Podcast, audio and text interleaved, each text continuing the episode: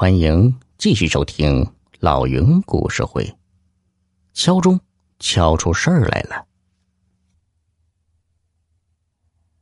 没过多久，钟声结束了。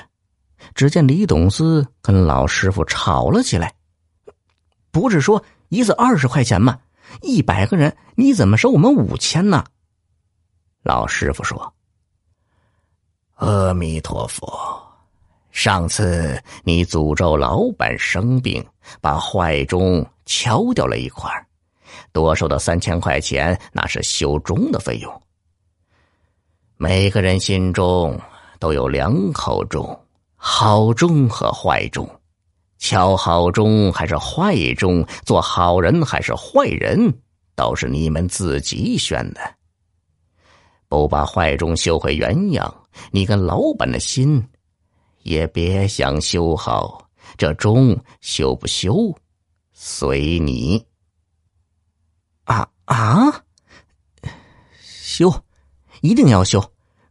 可是我们现在没钱，老板没醒过来，工资还没发呢。老师傅不相信，你们一百个人还凑不出五千块吗？一个工友起哄道：“哼！”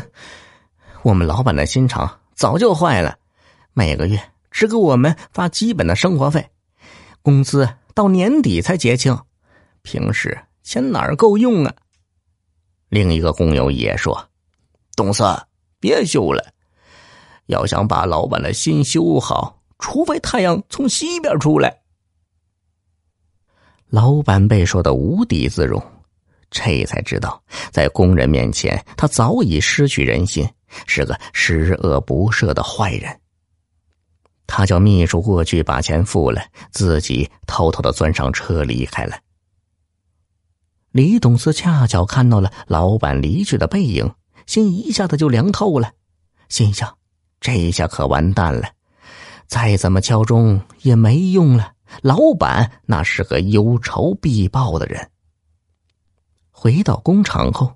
李董思向人事部提交了辞职报告，刚想走，老板打电话来，让他去一趟办公室。李董思心想，事到如今也没有什么好谈的了，他便走出了工厂大门。没想到，老板追了出来，拦住了李董思。董思，我，我想聘请你做我的助手。那天。你们敲完钟离开后，我又去了寺庙。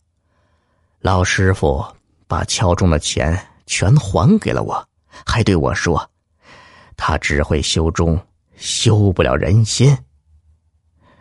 工厂里的人心要靠我自己去努力修补。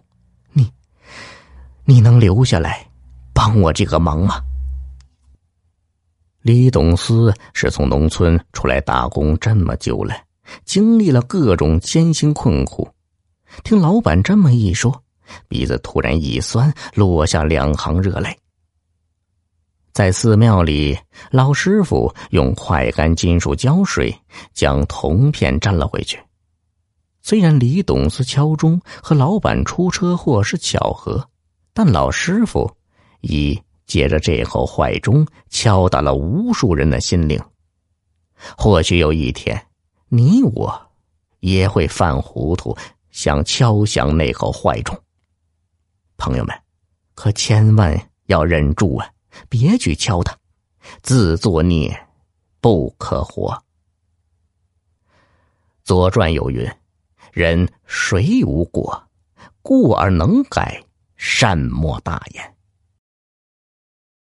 小耳朵们，本集已播讲完毕，喜欢的话。给个专辑满星好评呗。